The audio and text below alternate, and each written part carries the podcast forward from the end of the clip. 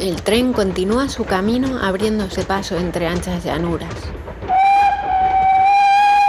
Tras pasar por una amplia zona verde y boscosa, las vistas empiezan a cambiar como si se tratara de una animación de Steve Katz.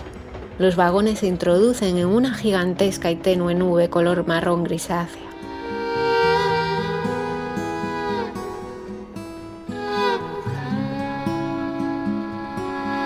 Se sucede un depósito de neumáticos, un cementerio de coches viejos, una fábrica de coches nuevos, edificios, naves, industrias.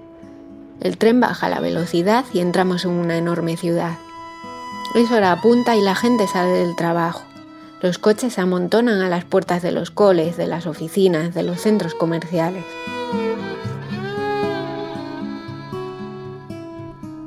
Bajo del tren y me envuelve el olor a humo. Los vehículos pitan en medio de grandes atascos. La gente camina a una velocidad contagiosa mientras esquivan patinetes tirados, motos y coches mal aparcados. Las bicis circulan casi a ciegas en medio del caos. Una masa de gente espera en un paso de peatones para cruzar. Hay que apurar. Los segundos se cronometran en el semáforo. Si paras a escuchar mejor, los mirlos elevan el volumen de sus cantos para hacerse oír entre tanto ruido. El cielo de esta ciudad, alejada a cientos de kilómetros del mar, está plagado de gaviotas, y unas grullas a lo lejos señalan el sur con su vuelo.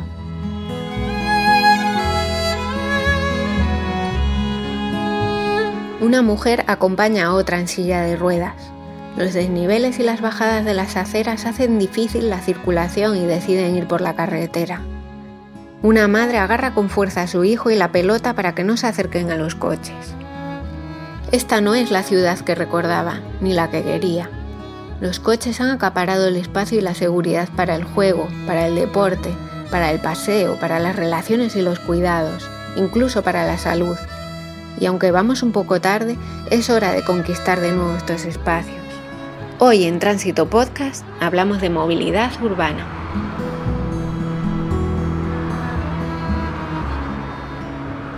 Bienvenidas y bienvenidos a una nueva edición de Tránsito Podcast, un proyecto radiofónico de la Asociación Danos Tiempo que en este episodio quiere aparcar el coche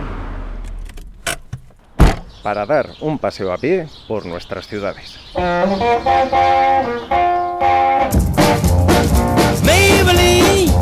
Why can't you be true?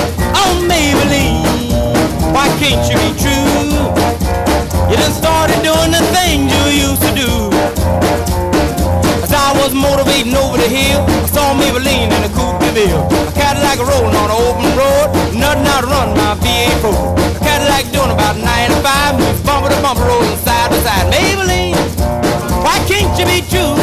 El automóvil fue uno de los grandes protagonistas del siglo XX. Tanto las ciudades como la cultura popular se rindieron a su velocidad.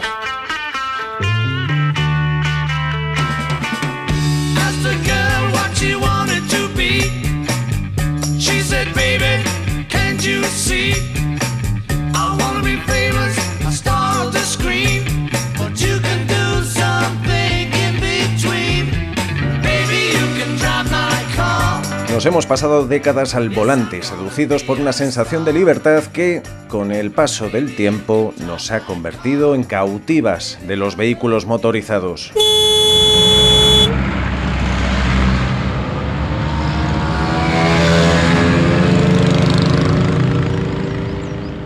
Mientras damos este paseo nos preguntamos, ¿existen ciudades en España donde la movilidad se pueda considerar sostenible?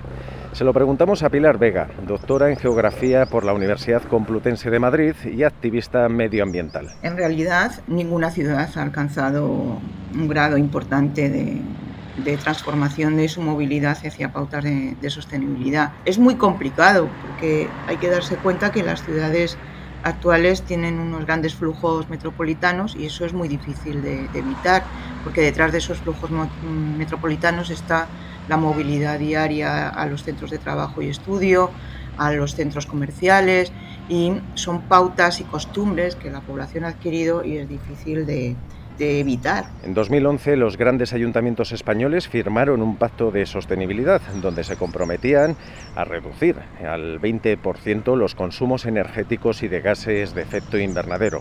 Nadie se ha puesto a medirlo, aunque algunas ciudades han comenzado, con retraso, a diseñar planes de movilidad sostenibles alentados por los fondos europeos. El concepto de movilidad sostenible, sin embargo, tiene diversas interpretaciones. Desde mi punto de vista, esa nueva cultura de la movilidad lo que tiene que ser es un cambio eh, de, de, del objeto sobre el que hay que planificar. El centro de la planificación ahora tiene que estar en las personas, en los viandantes, en las personas con discapacidad, en las personas más vulnerables, las personas mayores, los niños, que tenemos que planificar a su medida, ¿no? por decirlo de alguna manera. Tenemos que eh, afrontar los retos que nos pone la sociedad y es planificar a su escala, en lugar de la escala que se ha venido tradicionalmente planificando, que ha sido el automóvil. Poniendo el centro en otro sitio, la planificación de las ciudades será completamente distinta. En opinión de Pilar Vega, son los responsables políticos y los técnicos los que frenan esa nueva movilidad sostenible. Lo que tarda mucho es en cambiar las mentalidades de quien tiene que tomar las decisiones. Hay muchas medidas que son baratas, rápidas y que en cualquier momento un político decidido o una política decidida puede poner en funcionamiento. Lo que hay que concienciar, cambiar mentalidades, cambiar esa cultura de la movilidad es a técnicos, políticos y, y, en general a la sociedad, pero es que muchas veces la sociedad eh, es el reflejo de lo que dicen los políticos o de lo que creen los políticos que, que quiere la, la, sociedad y la sociedad a veces pues, quiere zonas más calmadas, zonas más tranquilas, menos contaminadas. Y cada ciudad requiere una solución adaptada a su realidad y configuración urbanística aunque existen problemas comunes como los grandes polígonos empresariales e industriales. ¿Qué le pasa a los polígonos industriales y empresariales de este país? Pues que en general ninguno tiene una dotación de transporte público colectivo adecuada. Se abandonaron hace años las rutas de empresa que llevaban a los trabajadores desde su vivienda al centro de trabajo y no se hizo una transición hacia una implantación de líneas de transporte público o de otro tipo de transporte colectivo que diera esos servicios a, los trabajadores. ¿no? Entonces, muchos trabajadores no les queda más remedio que ir hasta esos polígonos industriales que están muy alejados, pues en su propio coche. Además, en España ya hay experiencias que demuestran que es fácil devolver espacio al peatón como ha hecho la ciudad de Pontevedra. En los últimos 20 años, las autoridades de la ciudad gallega de unos 80.000 habitantes han desarrollado políticas para reducir el tráfico y promover los trayectos a pie. Nosotros cambiamos el paradigma y dijimos, no vamos a mejorar el tráfico, vamos a recuperar el espacio público. Por lo tanto, le sacamos espacio al vehículo privado y aumentamos el espacio para las personas. Cuando hablamos de qué pasó en Pontevedra, pues eh, solo pasó una cosa, que los técnicos municipales y el alcalde y su corporación municipal decidieron eh, frenar el acceso del coche al, a la ciudad. Lo hicieron con pocos medios, lo hicieron sin mucha tecnología, no sé si tienen alguna cámara, pero en general eh, lo que pusieron fueron vallas para que la gente no pasara y de la noche a la mañana pues, pues transformó el contenido de esas calles. En lugar de haber coches había muchos peatones y gente estando en la calle. Hay gente jugando, personas mayores hablando, hay gente interrelacionándose. Y ese es el nuevo escenario que reclama un movimiento que ya se ha extendido por toda España, la revuelta escolar. No hay sonido tan maravilloso como la risa de una niña o un niño cuando está jugando, pero a veces en las grandes ciudades es difícil escucharlas en medio de tanto ruido. Por eso, un grupo de familias quiere cambiar esto por esto. Ha comenzado la revuelta escolar.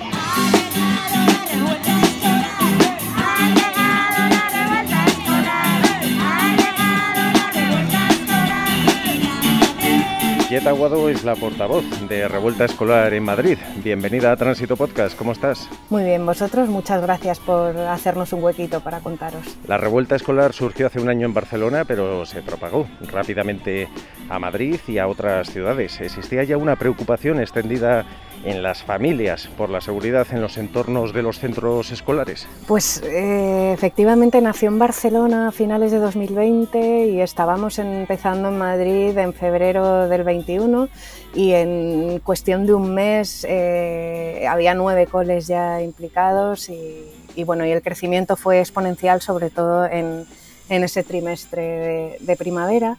Esta percepción por parte de las familias existe y yo diría que es bastante, bastante generalizada. ¿no? Y entonces en cuanto, en cuanto hay un, pues un movimiento, en este caso como revuelta escolar, ¿no? que, que recoge todas esas demandas, las ordena de alguna manera en un, en un documento y recogemos en una guía una especie de instrucciones de cómo llevar a cabo las protestas, de cómo llevar a cabo las demandas a, la Junta Municipal de Distrito, de, en definitiva de cómo, de cómo solicitar lo que quieres para tu centro escolar, pues ayuda a que, a que, se, sume, a que se sume mucha gente de cualquier, de cualquier centro. Frente a estas reivindicaciones hay otra realidad, la de aglomeraciones de vehículos de padres y madres a la entrada y salida de colegios.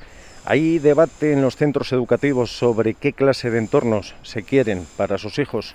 Pues te diría que, sí que quizás el año pasado ¿no? había o este debate se planteaba de una manera de una manera más abierta o esta falsa división, porque realmente cuando, cuando vas a los datos y en la encuesta de movilidad eh, en la mayoría de centros, especialmente en los centros públicos de, Madrid, el, modo de desplazamiento de, las familias es abrumadoramente mayor en, a pie o en transporte público.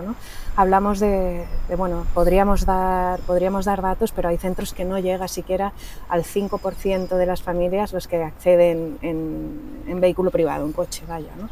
Entonces estamos, en la encuesta de movilidad esto se ve reflejado también en, muchísimos centros de, la ciudad y, en este sentido, por, eso hablo, de, un, falso debate, efectivamente parece mucho más porque los coches ocupan muchísimo espacio. ¿no? Entonces ese es el, dilema en el que en el que de alguna manera no, vemos que sea necesario entrar.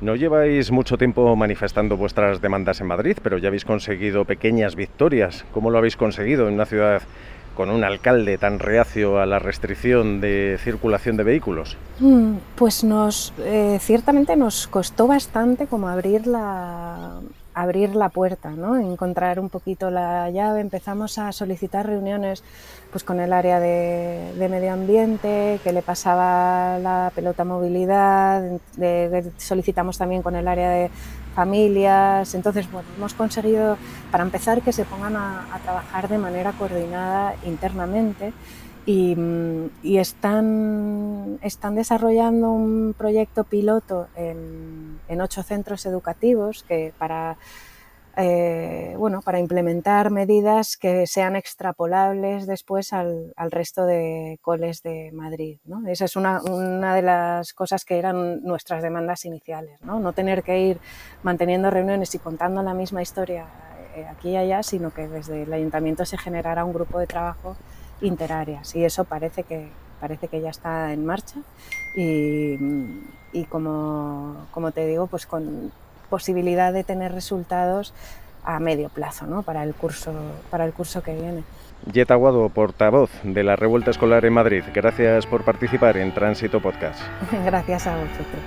Seguimos sin coger el coche porque preferimos que nuestro tránsito de hoy sea tal que así, andando aunque el camino sea estrecho, el polvo se pegue al cuerpo, aunque los vientos me arrastren, sigo mi senda sin lastre, andar como un vagabundo, sin rumbo fijo, sin meta,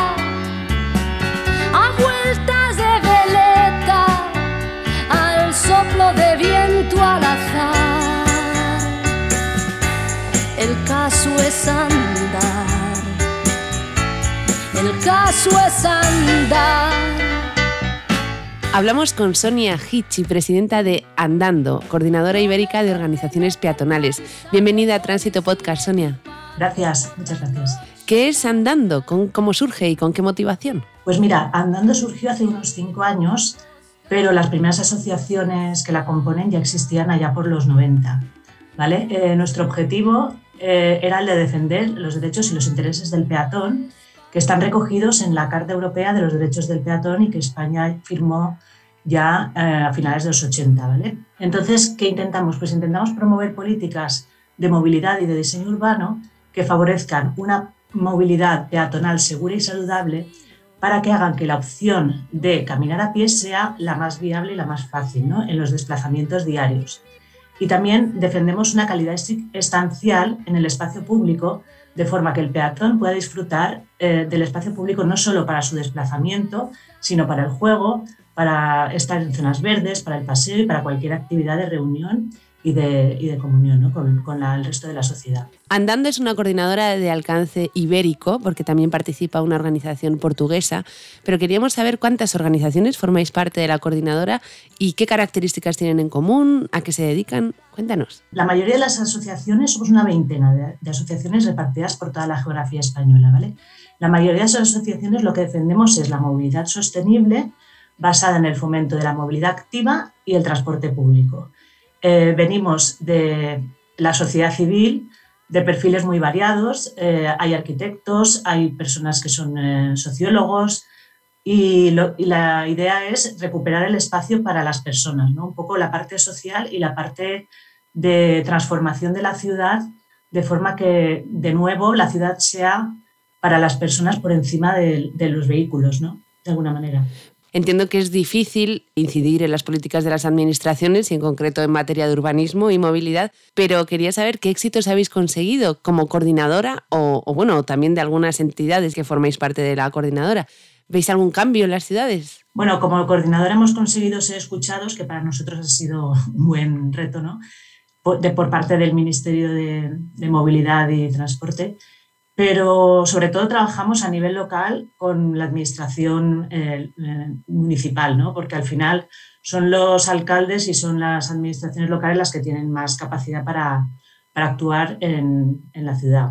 Lo que hemos hecho sobre todo es incidir en, en la parte de comunicación, en las redes sociales, en la prensa y eh, presionar de alguna manera, tener una voz fuerte de forma que los políticos vean que la opinión pública está cambiando ¿no? y que de alguna manera estamos pidiendo todos que las personas seamos un poco la prioridad dentro de, este contexto de ciudad. Sois interlocutores en materia de, peatones y de movilidad para con la administración, ¿no? O sea, sois ya un referente. Bueno, no, no, somos los que negociamos, pero se nos escucha, digamos, ¿no? Participamos en la mesa de movilidad, por ejemplo, estamos, yo estoy concretamente en en Palma, en Mallorca, y se nos escucha, tenemos voz, y, pero no tenemos la fuerza que tienen otros colectivos que a lo mejor pueden negociar, pueden presionar de una manera más fuerte. ¿no? De todos modos, sí que vemos que nuestro discurso lo están asumiendo y estamos ayudando a que las transformaciones en la ciudad que a lo mejor no se atrevían a hacer, como por ejemplo la pacificación de las calles, poner ciudades 30, nosotros estamos ayudando a que esto se haga antes de, de lo que tienen previsto a veces. ¿no? ¿Y por qué es importante que la sociedad civil nos organicemos? Bueno, eh, es importante porque hay un reparto muy injusto del espacio ¿no? en la ciudad.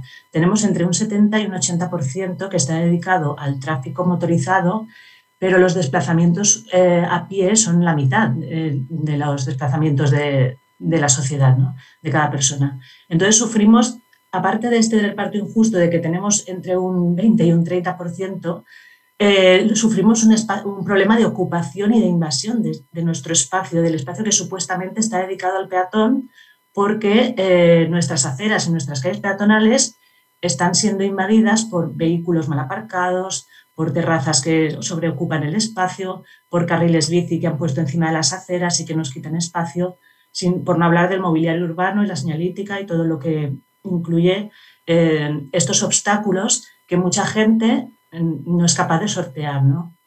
Y este problema de, incomodidad en el uso del espacio peatonal está creando que nos volvamos dependientes al 100% del coche.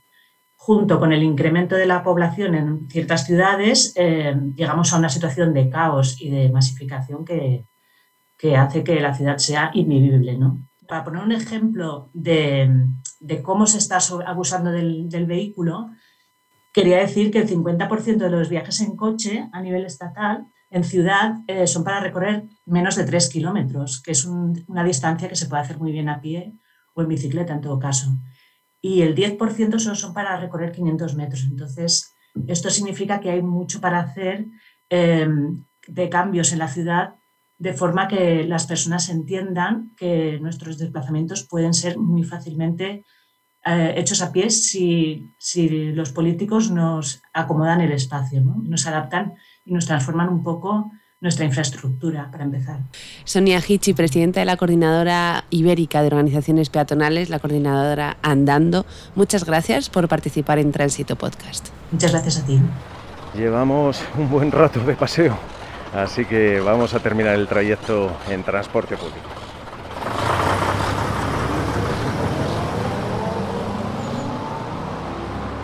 És un blau dia d'hivern Fa un fred que em gela la cara Miro d'abrigar-me bé per poder sortir de casa.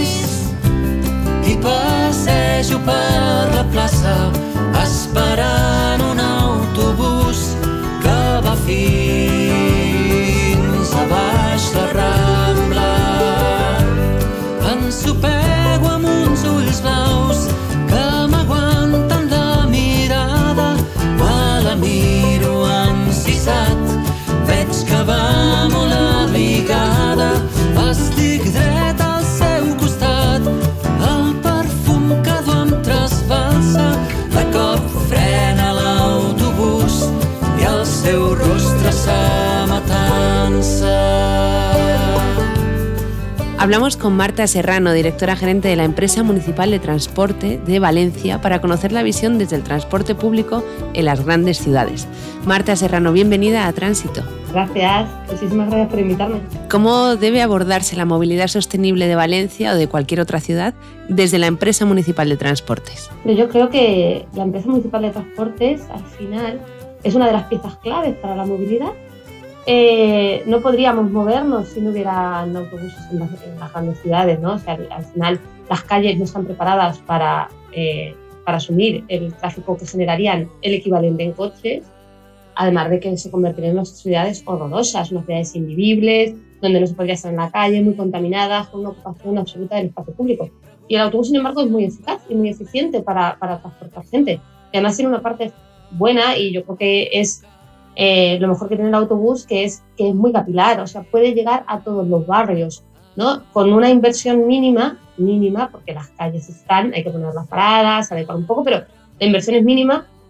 Tú llegas a todos los barrios de la ciudad y puedes dar un servicio a toda la ciudadanía, ¿no? no al final, metro, pues eh, es una infraestructura pesada, es muy costosa, necesitas tener una demanda muy grande para poder justificar esa inversión, mientras que los autobuses llegan a todos sitios y, te llevan a todas partes. ¿no? Entonces yo creo que el papel de, una empresa como la MT es precisamente dar servicio a toda la ciudadanía ¿no? y dar el mejor servicio posible para que gente que se quiera mover en autobús y que tenga esta conciencia ecológica de, cómo hay que moverse por las ciudades, pues pueda hacerlo, ¿no? O sea, y no, no quiera usar otros medios, no tenga la opción de usar otros medios. Es que al final siempre nos olvidamos de, que hay mucha gente pues, que igual no puede ir en bici, ¿no? Porque tiene algún tipo de diversidad funcional o intelectual, o, o, que le da miedo, o, que por lo que sea tiene que trasladar cosas, no, no puede ir. El autobús está ahí, ¿no? El autobús es 100% accesible y está para que lo use todo el mundo. Leíamos que en una noticia del mes de septiembre que por el Día Sin Coches promocionabais el transporte público a través de la gratuidad, que ese día era gratis.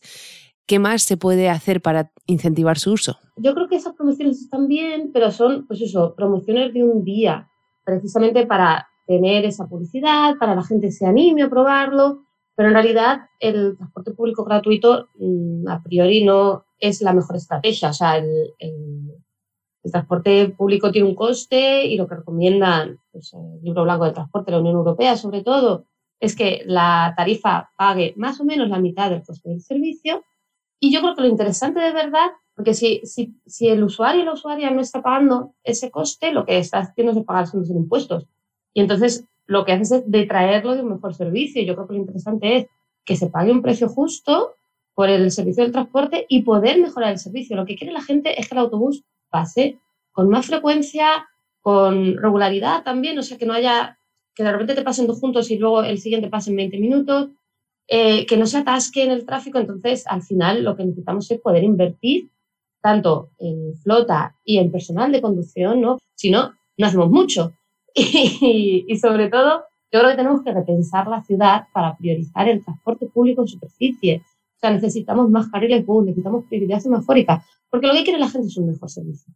Efectivamente, hay colectivos que, de gente que tienen problemas socioeconómicos a los que hay que atender. Y, para eso en Valencia tenemos un bono específico, que es el bono Antú, que se llama, que para gente con pocos recursos, pues paga 10 euros al año y puede usar el autobús las veces que quiera. Entonces, hay que balancear eso, ¿no? O sea, hay que atender efectivamente a la población que tenga problemas para usar el transporte público y garantizar el acceso. Y luego, por otro lado, hay que garantizar que el servicio sea excelente, que sea muy bueno.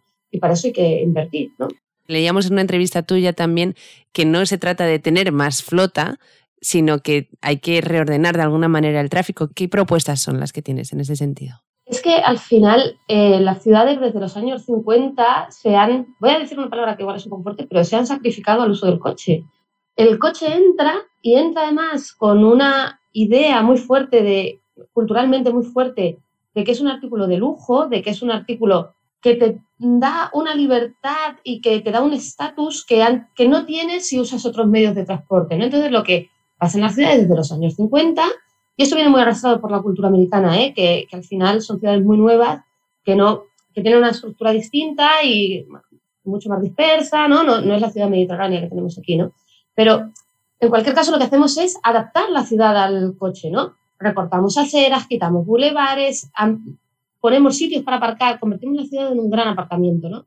Eso luego cuando tú tienes la, tu red de autobús y quieres que siga funcionando y que siga funcionando correctamente, te encuentras con que tienes una ciudad dedicada el 70-75% del espacio público al modo menos eficiente y menos eficaz y que tú tienes que trabajar en esas condiciones, ¿no? Que nuestros autobuses al final lo que pasa es que se colapsan en tráfico muchas veces, en atascos, pero el autobús va con el tráfico. Entonces, lo que tú tienes que ser capaz de garantizar, tanto desde el ayuntamiento, porque el espacio público al final no depende de la MT, depende del ayuntamiento, como desde la MT, es que el autobús pase con frecuencia suficiente, o sea, con la frecuencia necesaria para dar un buen servicio.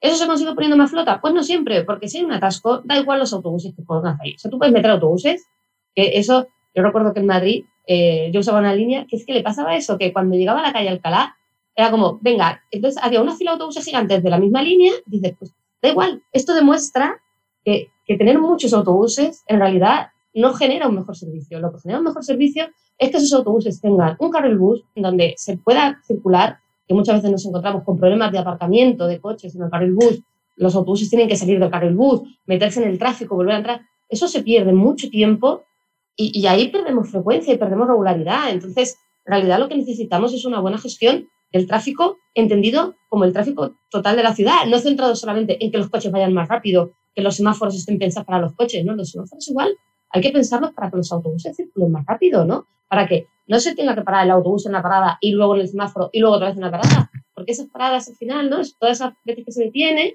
reduce mucho la velocidad al final, ¿no? Y los tiempos de, de recorrido. Por eso yo siempre digo, digo, bueno, poner flota es una opción, pero es una opción cuando tengamos unas condiciones eh, en la calle que nos permitan de verdad dar un mejor servicio con más flota. Yo creo que ahora lo que necesitamos es que el espacio público se repiense desde otro punto de vista. ¿no? Marta Serrano, directora gerente de la MT de Valencia, muchísimas gracias por participar en nuestro programa de tránsito. Ha sido una charla muy enriquecedora. A vosotras, muchas gracias.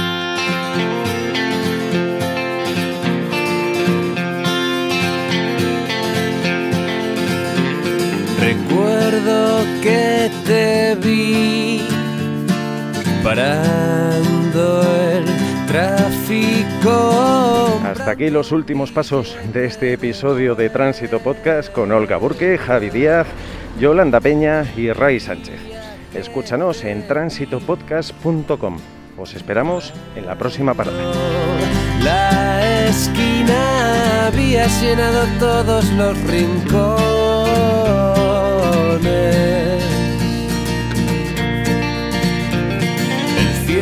Se convirtió en un bloque de cemento y siento que no bastan las razones.